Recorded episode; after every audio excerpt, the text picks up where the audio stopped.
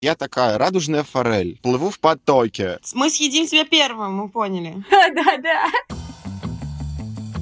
Всем привет, меня зовут Витя Савин, я журналист и редактор студии «Прием», а еще автор подкаста «Не по возрасту, а по духу». Но сегодня мы с вами встретились в подкасте «Дум скроллем», в котором мы каждую неделю вместе с друзьями и коллегами раскапываем содержание четырех статей западных медиа, чтобы оставаться в курсе последних событий и слышать мнения разных людей и разных респектабельных авторов мира. Именно в этом подкасте мы «Дум скроллим» за вас, так что, слушая его, вы можете сэкономить очень много времени в интернете.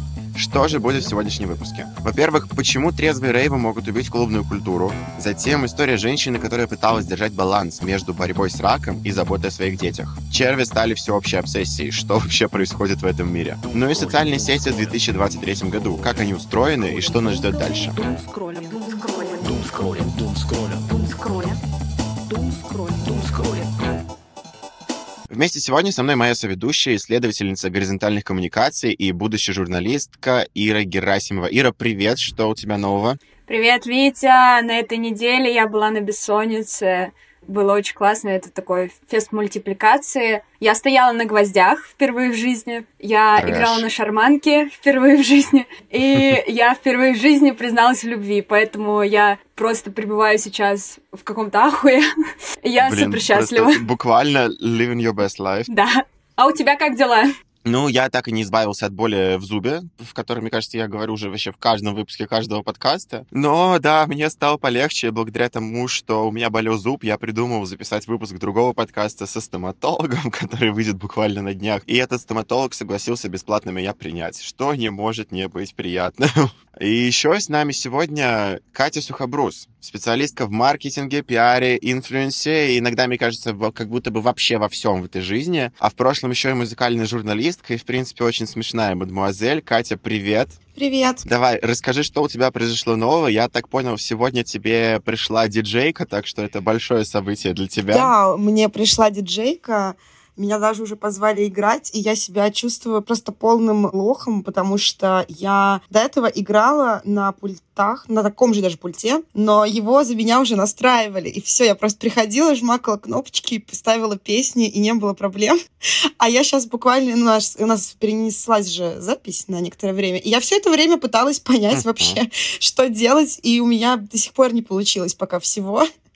Вот, но у меня есть полторы недели, чтобы подготовиться и не опозориться на сете. Чтобы разогнаться, я придумал такую небольшую рубрику. Я на днях вспоминал о том, что существует еще такое прекрасное явление, как 90-е и СМИ в 90-х. В одном из чатов вспомнили про рекламу детского питания под названием Бледина. Если что, Бледина. Оно пишется, но звучит, да, очень забавно. Я решил посерчить разные заголовки из э, изданий 90-х. И вот хочу вам предложить прочитать некоторые из них и сказать, какие из них реальные, которые были в средствах массовой информации, а какие я выдумал сам. Первый заголовок. Пермякам достались редкие капли золотого дождя универсиады. Это реальный, я думаю. Я, очень затрудняюсь, потому что, как показывает э, нам жизнь, и а Панорама это уже давно э, реально информационное агентство, так что у меня большие вопросы ко всем заголовкам.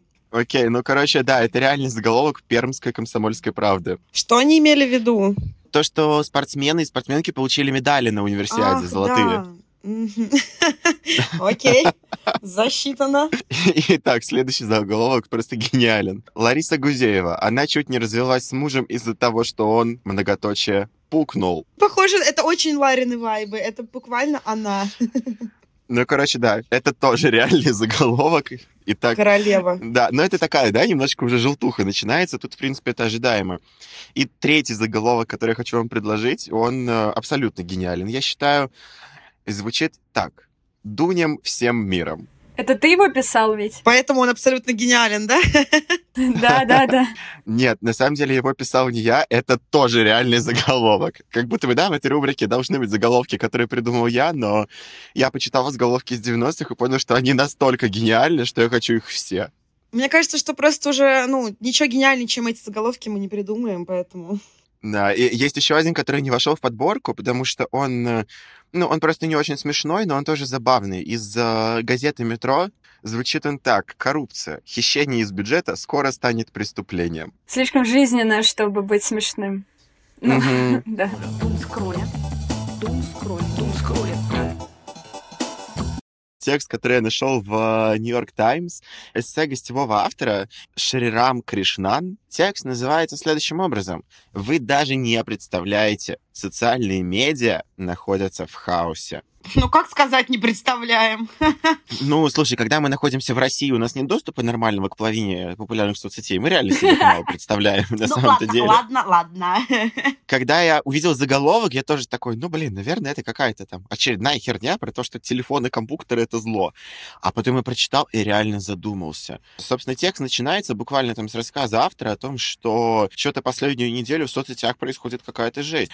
Открылся Threads как э, аналог Твиттера. Мета, запрещенная на территории Российской Федерации, да, настолько вообще яро противоставляет э, треды именно как оппозицию Твиттеру, как будто это, ну, у них прям реально конфликт начинается. Потом все эти истории с тем, что пользователи Твича обещали устроить забастовку, и потом администрация Твича э, изменила правила пользовательского соглашения, чтобы люди не бойкотировали. И, короче, много всякой жести. Собственно, автор статьи, он э, один из э, генеральных директоров э, большого венчурного фонда. Э, он же э, участвовал, скажем так, при развитии многих социальных сетей, поэтому я все-таки ему верю. Да, и продолжает в том числе. Я верю ему, я верю его позиции. И он использовал вообще абсолютно шикарную метафору, которая меня просто поразила и убила. Он сравнивает социальные сети с европейскими странами в начале 20 века, перед началом, э, собственно, Первой мировой войны. Потому что тогда как раз страны начали очень быстро развиваться, начали развиваться в различных областях экономики, и не было такого, что одна страна, допустим, занимается только сельским хозяйством, другая только тяжелой промышленностью. И точно так же соцсети. Если в какой-то момент а мы привыкли, что мы хотим визуала, мы идем в Инстаграм, мы хотим э, вертикальные видео, мы идем в ТикТок. Нет, все. Теперь везде есть картинки, теперь э, в Ютубе есть YouTube Shorts, в Инстаграме есть Reels, и ТикТок перестал быть супер уникальным. Теперь вопрос, как выбирать между этими соцсетями. Там понятно, что, окей, я точно не выберу кринжовый ВК и ВК-клипы, но остальное все равно сложно. Ну, не то, то что, есть- он не то, что кринжовый, мы все, находясь, да, в либеральном пузыре, как ты уже сказал, мы понимаем, чем это чревато просто еще. Я, например, не знала, но оказывается, что в ВК, чтобы зарегистрироваться, сейчас нужно паспорт пристегнуть свой. Я вот не знала об этом. Оказывается, Что? Да, мне Я не хочу знать эту Ну, может, информацию. М- Может быть, сейчас отменили, но вот где-то мне, мне где-то год назад или полгода, может, подруга, которая журналистка-расследовательница, она мне рассказывала такую вот историю. А я об этом даже не знала, потому что я не пользуюсь контактом со времен э, дела Маши Матузной. Ну, то есть... И как бы... У меня буквально сердце закололо после этой Я истории. тебе о чем? А, когда сегодня я ходила на, на- забрать доставку из Боксбери, а, мне, а, ну, что-то мы разговорились а, там с женщиной, которая там работает, и она говорит, а откуда они знают, типа, ВК наши, наши номера телефонов? Я думаю, родная, это самое маленькое, что они могут о нас знать. Ну, как Мгм. бы. Да, ну и возвращаюсь все-таки, да, в общем, к материалу, все-таки ВК это отдельная тема для обсуждения. А, Автор статьи говорит о том, что на самом деле, да, знаете, вот эту как штучку, да, когда одна доминошка падает, цепляет другую и так далее. И сейчас именно такой ряд домино происходит в социальных сетях, и, возможно, мы идем к первой социально-сетевой мировой войне буквально. Первым домино стала экономика, потому что социальные сети начали использовать политики очень сильно. Второе домино стало широкое распространение чата GPT, потому что чат GPT стал бесплатно использовать данные пользователей соцсетей, их посты и так далее. И тот же самый Reddit считал, что он потерял огромное количество денег из-за этого. Третьим домино стало то, что Илон Маск выкупил Твиттер и начал вводить вот эти, как плату за то, чтобы получить галочку и верифицировать профиль. Потом другие начали с этим экспериментировать, и эти домино, блин, просто бегут, бегут, бегут.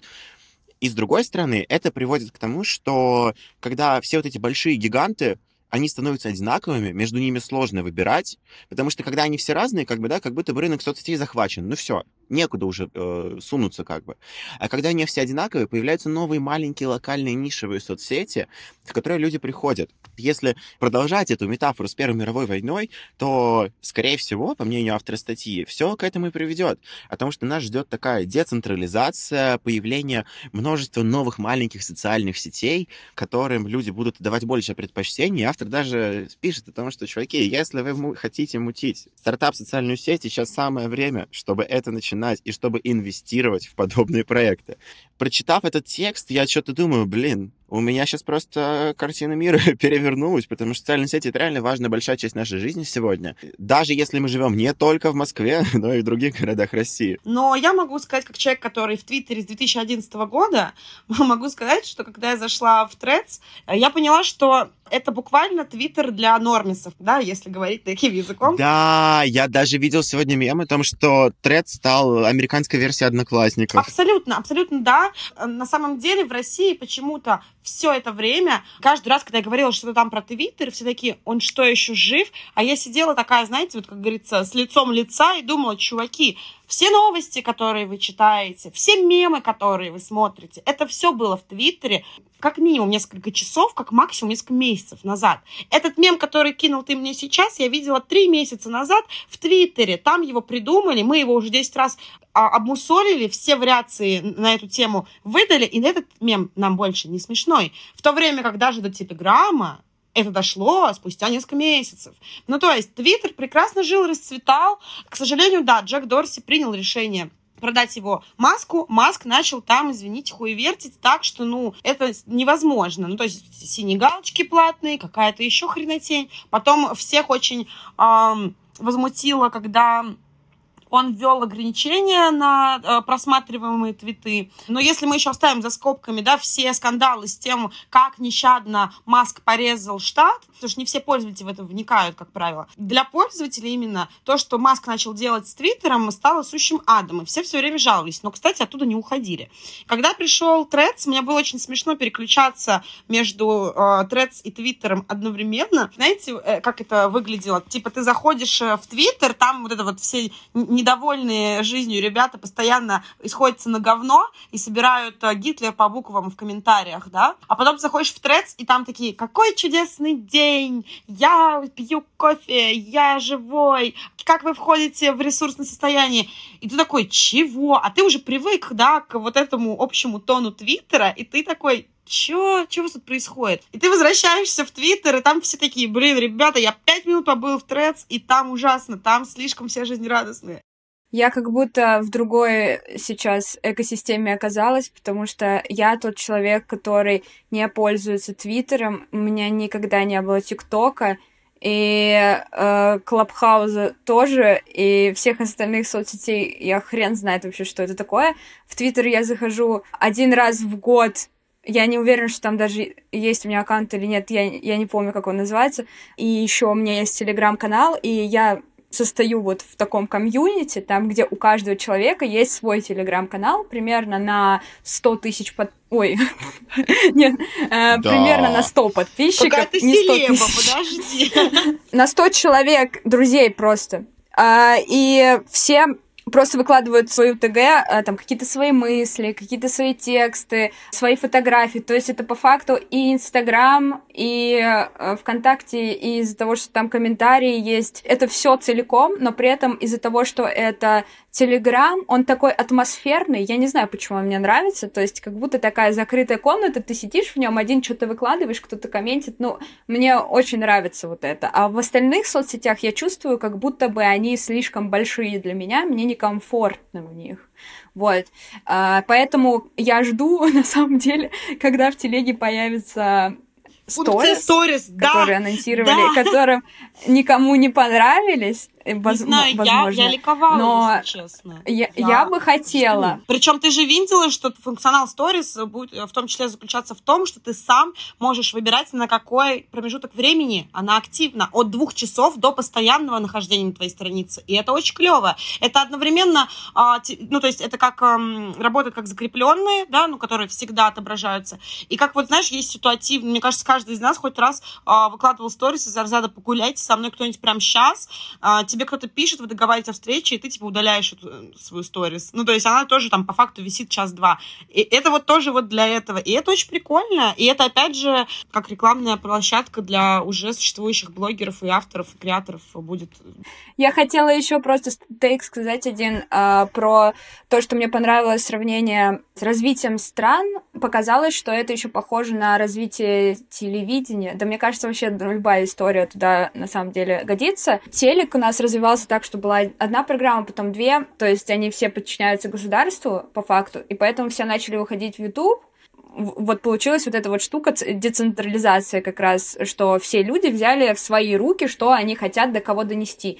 И мне кажется, что с социальными сетями такая же тема, то есть э, люди из Кремниевой долины — это какое-то а государство, а люди, которые э, свои независимые соцсети сейчас будут устраивать, это вот какой-то YouTube, и у каждого будут по соцсети. Ну, короче, это прикольно. Я жду на самом деле, и если это правда так окажется, мне кажется, будет э, интересно понаблюдать. Издание The Face. Последние заказы трезвые рейверы иссушают ночную жизнь Великобритании. Автора Шада Ди Соуза тренд на трезвость может повлиять на маленькие концертные площадки. Вот, например, генеральный директор группы по защите интересов музыкальных площадок, говорит, что вся структура живой музыки построена на продаже алкоголя. Друг с другом дискутируют на эту тему, говорят о том, что сейчас продажа билетов покрывает только небольшую часть расходов за постановку шоу, и именно продажи выпивки на них держится, собственно говоря, концертная индустрия. Когда они это говорят, они подразумевают концертную индустрию такую маленькую, потому что какой-нибудь большой клуб выдержит натиск трезвенников, а вот маленькие площадки, которые ни от кого не зависят, они этого не смогут сделать. При этом они говорят, что это положительно, ну то есть трезвость это положительно, положительно по факту. У музыкантов, которые ездят в туры, будет меньше возможности спиться из-за этого, если все будут трезвые, или будет меньше каких-то пьяных выходок, очень, там, может быть, изнасилований, всяких таких штук. Это, наоборот, хорошо, и поэтому надо как-нибудь, чтобы музыкальная индустрия поменялась под э, эту ситуацию. Но что изменения ее ждут, потому что сейчас она как будто бы спонсируется только алкоголем.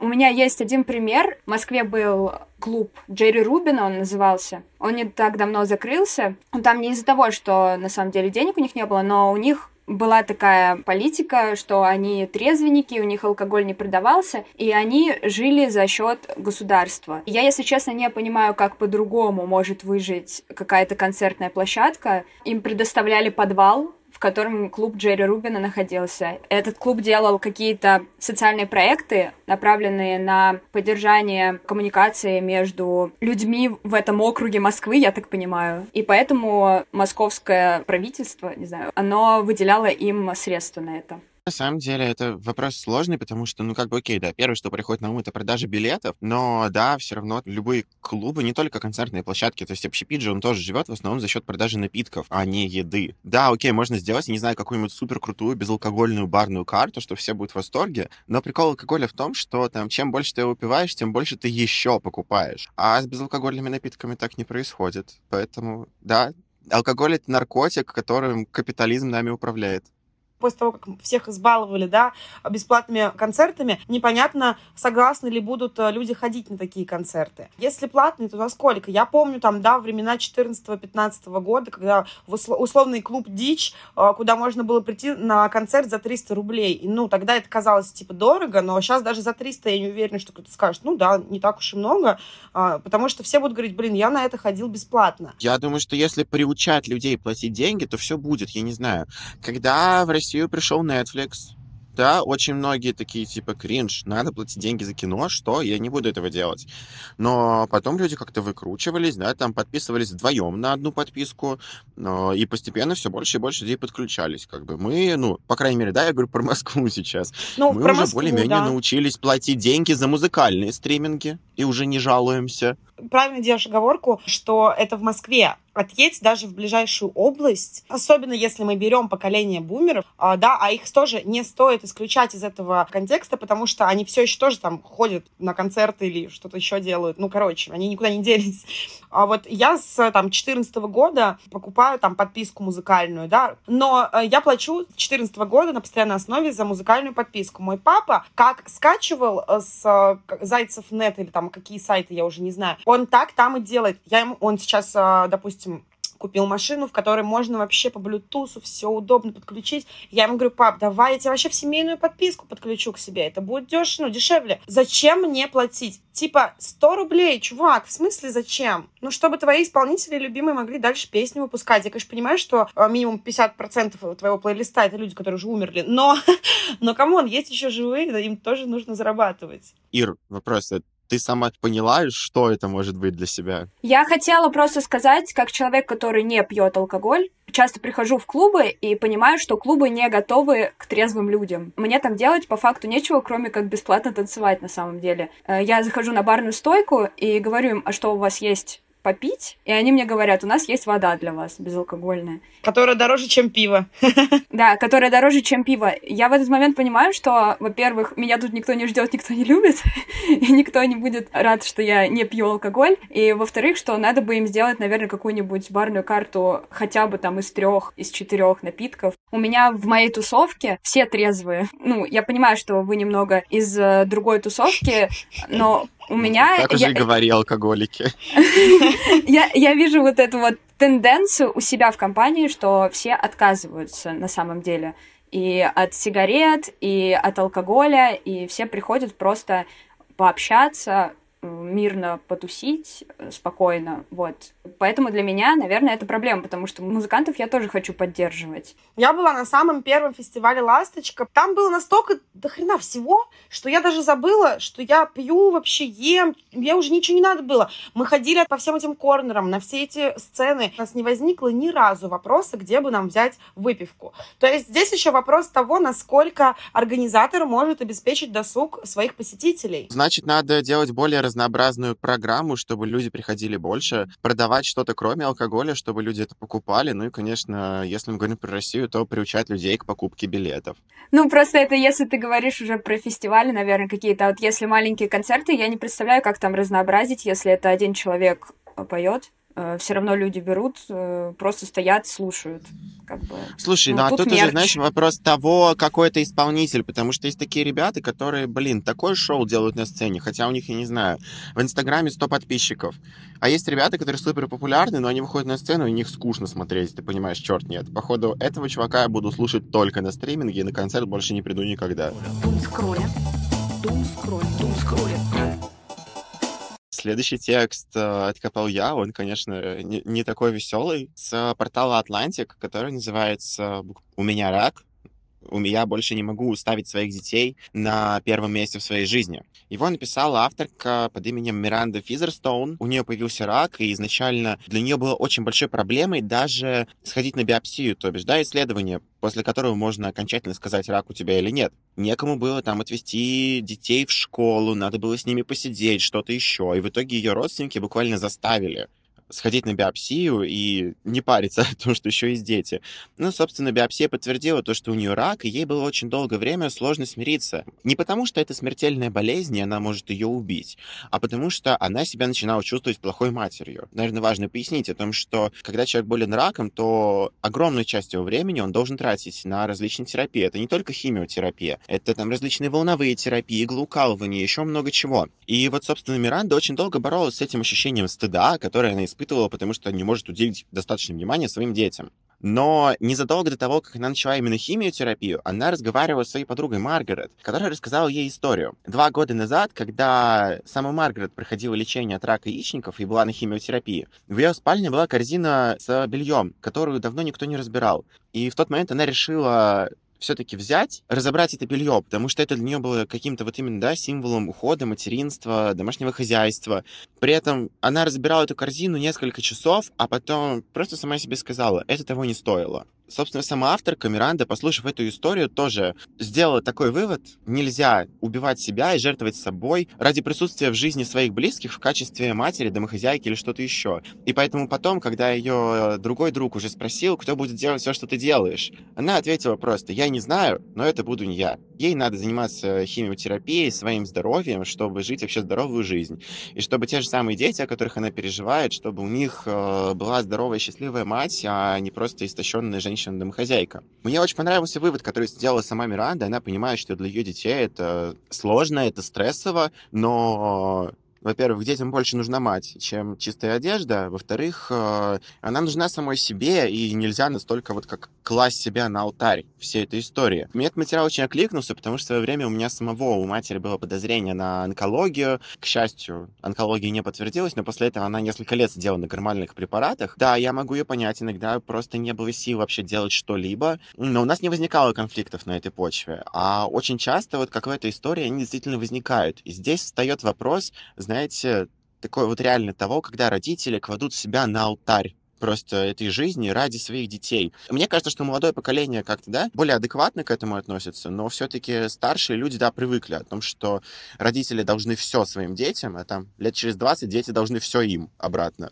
У моих родителей есть такое разделение, когда женщина пока не замужняя, у нее нет детей, она может жить жизнь для себя, может радоваться, может кайфовать, а потом, как только будет ребенок, это получается крест на всю жизнь. Причем вот это вот словосочетание крест на всю жизнь я слышала реально от женщины, которая говорила, вот я родила сына, и теперь до его смерти я несу крест. И она в это реально верила. Я понимаю, что дети — это реально на всю жизнь, это реально то, что меняет жизнь женщины, да и мужчины тоже. Но я так не отношусь, что женщина теперь должна забить вообще на себя, и быть только матерью. Грубо говоря, когда ты болеешь раком, у тебя не закрыты твои базовые потребности вообще в охране здоровья, в жизни. Ты переживаешь, что ты ну, завтра можешь не проснуться. И этот текст, он меня глубоко вообще поразил тем, как девушка описывала, как она борется с раком, что с ее телом происходило, какие изменения э, могут быть, когда ты проходишь химиотерапию. Я на самом деле об этом даже не задумывалась. Мне стало очень страшно от этого текста. Он прям хороший, прочитайте его. Меня он еще тронул, потому что буквально сегодня я в такую дискуссию вступала со своими друзьями по поводу того, что я боюсь родить ребенка и потом впасть в депрессивный эпизод и быть плохой матерью из-за этого. Меня это реально очень сильно трогает. Я не понимаю, как с этим справиться. То есть, а что... Ну, у меня сразу очень много вопросов, что если там таблетки, которые я пила и которые я сейчас пью, их нельзя э, принимать во время беременности, что если у меня все соскачет из-за гормонов и так далее, и я буду потом э, плохой матерью, которая просто уйдет куда-то вообще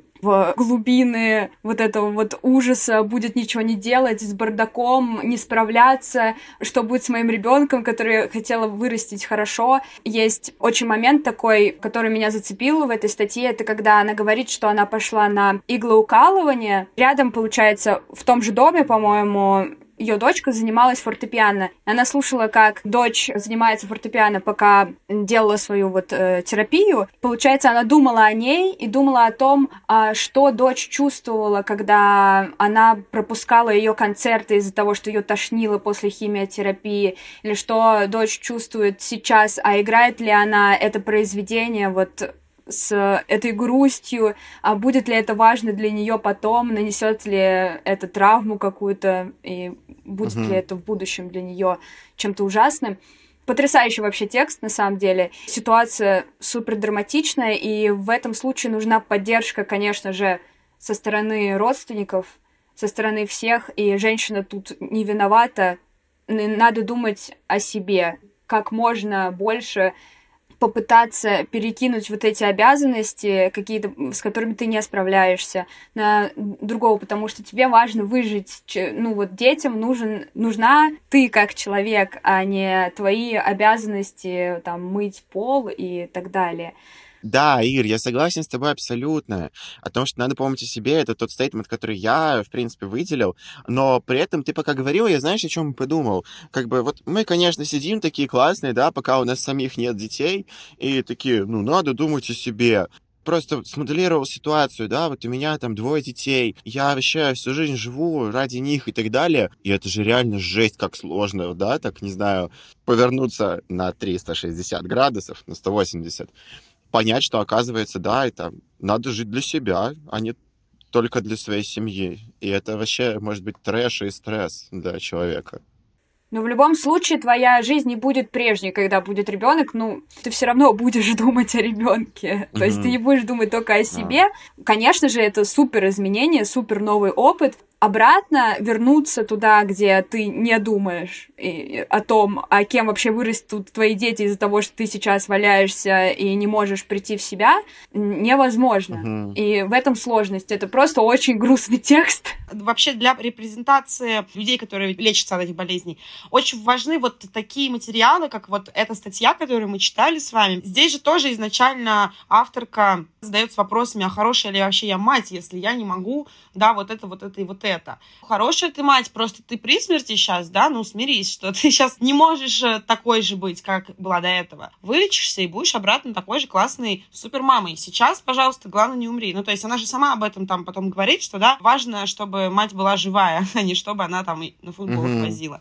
И это абсолютно правильно, и понятно, что эту статью прочтут меньшее количество людей, чем даже смотрела «Отчаянных домохозяек». Понятно, что для них репрезентацией ракового больного будет Линет Скава всю жизнь, да, если они не встречались с этим никак ИРЛ, но очень важно говорить об этом и говорить под разными углами, в том числе под этим. Ну, меня радует, что мы с вами на самом деле примерно сходимся на похожих точках зрения. Значит, новая этика все-таки работает. Возможно, у этого мира есть какое-то светлое будущее. Было бы странно, если бы мы такие, нет, ты должна при смерти сейчас ебашить на трех работах. Брось Мне кажется, всё. никто так не, не скажет. Нет, слушайте, ну вот тоже, кстати, да, насчет того, что при смерти на трех работах. Ну хорошо, мы же в эпоху капитализма. Давайте себе представим, что вот эта женщина, там, или та же Ленецкава, это не представители условно среднего класса. Это люди, находящиеся за чертой бедности. И тогда у людей просто нет выбора. И реально приходится работать на трех работах, и они просто умирают. Да, и более того, э, мало того, что работать на трех работах, так это ж тупо, чтобы прокормить этих детей. Никакой терапии они не могут мечтать, у них нет на это средств, потому что лекарства дорого стоят, терапия дорого стоит, иглоукалывание, так и не видали, да, для кого-нибудь э, на периферии. Скажи ты, пойди вон кому-нибудь из, не знаю, в Саратовском крае или, не знаю, где-нибудь под, под Вологдой. Скажи, а вот мы лечимся от рака иглоукалыванием. Чего? тряпку в зубы и работать. Тут тоже нужно понимать, что даже как-то диагностировать, а не то чтобы даже лечить, а просто тупо диагностировать эту болезнь, это уже нужно иметь некоторые привилегии. Просто мы, да, как э, живущие в Москве ребята, и мы не понимаем во многом каких-то трудностей, особенно если мы там родились, выросли, да, и не видели, как люди в других городах живут, да, но, уверяю вас, там живут не так хорошо, как в Москве. Не зря в народе, да, живет шутка о том, что, типа, Москва — это отдельный, отдельная страна вообще. Я просто обожаю тот факт, что буквально в каждом выпуске этого подкаста мы приходим типа к двум тейкам. Всегда делаем поправку на то, что мы живем в Москве, Москва, Россия — это разные вещи. И мы начинаем жестко осуждать капитализм. Просто да! Не знаю, как вы, я родилась, например, в городе Владивосток. Когда я п- пошла в пятый класс, мы переехали в Московскую область. Казалось бы, да, уже по- поближе к Богу, так сказать, да, поближе к Москве. Но, тем не менее, я живу отдельно и живу в Москве с 17 лет. Ну, потому что я закончила школу в 17, я поступила в институт, и мне дали общежитие. И я с радостью бежала бегом просто оттуда, потому что там все разделились на две части. Ну, типа, все там бывшие одноклассники и так далее. Первое, это какие-то а, ушли в маргинальные слои, естественно, да, то есть это кто сел, кто спился, кто снаркоманился. Вторая часть, это мамочка, четырех ангелочков и вот это все. Я не хотела для себя ни того, ни другого быть совсем в какой-то яме, и я не хотела быть мамочкой ангелочков. И поэтому для меня нечего было ловить даже там. А это ближайшее Подмосковье. Там уже начинаются такие же проблемы, как у людей дальше от Москвы. У меня в Владивостоке не осталось почти никого из наших родственников и друзей семьи, потому что там нехера делать. Там все вымирает. У меня мама ездила туда пару лет назад, и она ужаснулась. Она говорит, боже, мы когда уезжали, как там все было, вот столько лет прошло, и там все так же. Там ничего не, не поменялось. На самом деле, да, я каждый раз, когда приезжаю в Тольятти, я себя тоже ловлю на этой мысли. Все точно так же. Да, потому что ничего не развивается. Зато у нас в Москве все вообще. Пять минут у меня курьер под дверью уже, все, самокаты мне привез. Так ведь даже не во всех там крупных городах э, других стран. Когда вот, Витя, ты уезжал куда ты там уезжал? В Голландию. В Голландию. Ты мне из Голландии писал слезные сообщения о том, что Катя, цени, что я тут есть сервис мои документы, потому что в Голландии ты, извините, заебешься. Если уж зашла речь о Голландии, я туда ездил в 2018 году с двумя подругами. Мы встретили вечером после бара на улице парня, что-то с ним разболтались. А, начал спрашивать, откуда вы все это и так далее. Мы объясняем, что там Москва, все такое. И он просто нас посмотрел, посмеялся и сказал, типа, а, liberal bubble. И мы такие, блин, да, вот мы, вы такие вот рыбы, живущие в Liberal Bubble посреди огромного океана под названием Россия. Думскроллинг. Думскроллинг. Думскроллинг. Думскроллинг. Издание Dazed «Как черви стали самой слизистой культурной одержимостью в этом году». Текст написала Кейс Кокрейн. Она, по-моему, была у нас как-то в подкасте уже.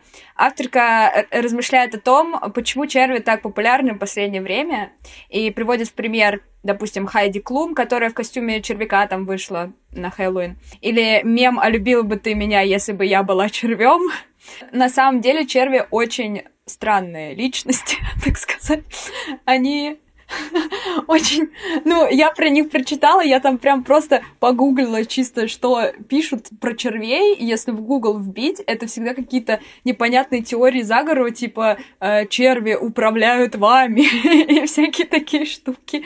Мне кажется, это интересно. Если говорить про статью конкретно, там было несколько прикольных штук, которые она поднимала, тем, она считает, что черви сейчас на пике популярности. Она говорит, что это потому, что они, как существа, ассоциируются с разложением. У нас там климатический кризис, и мир вообще рушится. Непонятно, к чему все катится, и поэтому связь с разложением и смертностью делает их подходящим культурным феноменом, чтобы это все прояснить. Еще она говорит про то, что сейчас все начали любить неоязычество, возобновлять вот эту вот связь с природой. Я сейчас больше начала видеть во всяких э, СМИ там про мухоморы, про то, что мы лечимся какими-то такими штуками, что-то с природушкой связано, и все идут туда вот в леса. Э, это какой-то некий эскапизм, я думаю, из города подальше. И вот эти черви, они тоже ассоциируются с тем, что вот земелюшка чернозем, и куда-то мы туда идем. Еще она говорила про то, что это связано с детством, когда мы копались там в земельке, видели дождевого червя и думали, какой же он странный, как же он странно ползает, ой, а почему его можно разрубить и он может вырасти. Это все интересно как бы с исследованием природы, когда тебе там всего несколько лет, там 5-6, ты видишь вот такую вот хреновину, поэтому мы им восхищаемся до сих пор. В общем-то, она много там прикольных приводит аргументов по поводу того, почему черви популярны. Всяких культурных примеров, типа музыки или там фильмов, в которых э, черви присутствуют. Но я, кстати, этого не замечала, и мне показалось, что я бы себя проассоциировала на самом деле с червем, если бы я очень сильно задолбалась, мне бы хотелось стать каким-то тупым животным. Червь же по факту, он там, у него есть мозг, но он думает только о том, э, что в себя засунуть, э, поесть, и как бы как совершить дефикацию. Если бы задолбалась от мира, я бы такая, блин, хочу стать дождевым червем и больше ничего. Вообще не понимаю вот эту страсть людей к червям, они везде, все их форсят, приходят в костюмах червей, такой, вы чё, блин, черви кринж. Зачем вы делаете из них краш? Там, типа, я не знаю, я себя ассоциирую с рыбой. Вот я такая радужная форель. Плыву в потоке. Мы съедим тебя первым, мы поняли. Да-да. Но они классно, они умеют регенерировать. Еще они довольно экологичны. Можно вермиферму поставить у себя на балконе и скармливать им всякие там бананы, и они будут их есть. Они крутые. Мне кажется, за червями будущее. Вы бы проголосовали за червя, если бы он баллотировался? А, я бы сказала, но я думаю, что после этого закроется подкаст. Но если Витя пообещает мне вырезать это, не включать. Нет, ладно, видимо, я просто живу какую-то неправильную жизнь. Ну, конечно, я бы за него проголосовала. Витя, пожалуйста, не включай это в подкаст, я не хочу в тюрьму. Я тебя услышал. Главное, чтобы никто больше не услышал. Ой. Если так посмотреть, в ТикТоке был сначала коттедж-кор, да, который то уже приближен к земле, скажем так, да, вот эти все деревенские дома и все такое. Потом там очень модно стал гоблин кор. Mm-hmm. Вот гоблин кор это прям вот черви да. оттуда вылезли. Сто процентов. Там они, там они не то, что они вылезли еще на коттедж коре, но на гоблин коре они уже на, на троне просто сидят. Все. Ну и вот, да, действительно, мем про червя, который уже приобретает разные формы. И, ну, я не знаю, я обожаю этот мем. Это, по-моему, это просто самое, а, как будто бы самое абсурдное и тупое, что можно сказать. Но, мальчики, если вы не отвечаете своей женщине, что да, родная, я бы любил тебя, если бы ты была червем, то идите, потому что у червя, между прочим, пять сердец, да? Я прочитала это в этой же статье. И это прекрасно, прекрасный момент, чтобы вставить это. Здесь у червя пять сердец, поэтому если ваша женщина, будучи червем, все еще всеми пятью сердцами будет вас любить, ну, вы кто вообще, чтобы не отвечать ей взаимностью? Девчат, на этой ноте предлагаю напомнить, о чем мы вообще разговаривали сегодня. Мы сегодня, как обычно в этом подкасте, обсудили э, четыре материала из западной прессы, а именно почему и как трезвые рейвы могут убить клубную культуру. Обсудили историю женщины, которая пыталась держать баланс между борьбой с раком и заботой о своих детях и семье. Поговорили о том, почему вообще черви стали всеобщей обсессией в социальных сетях и как в 2023 году устроены эти самые социальные сети и что нас ждет дальше. Если вам понравился выпуск, то вы можете поставить сердечко в Яндексе, оценку в Apple Музыке или подписаться на наш телеграм-канал. Все ссылки будут в описании к этому выпуску. Кстати, в телеграм-канале мы опубликуем все статьи, о которых сегодня говорили, а еще периодически вкидываем разные прикольные тейки. Это делает наш редактор Юра Котовский.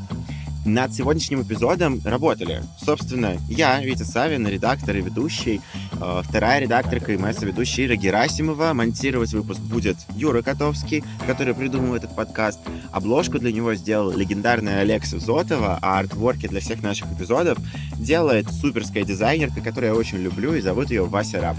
Возвращайтесь через неделю, потому что в следующую пятницу эфир будут вести Ира Герасимова и Юра Котовский, а я с вами услышусь через две недели.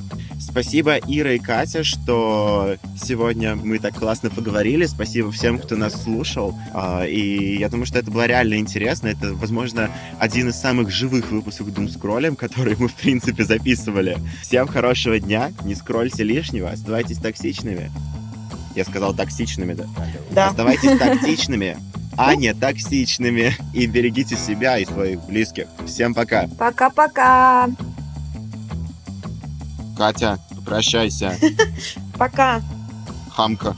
Хамка вообще. Да.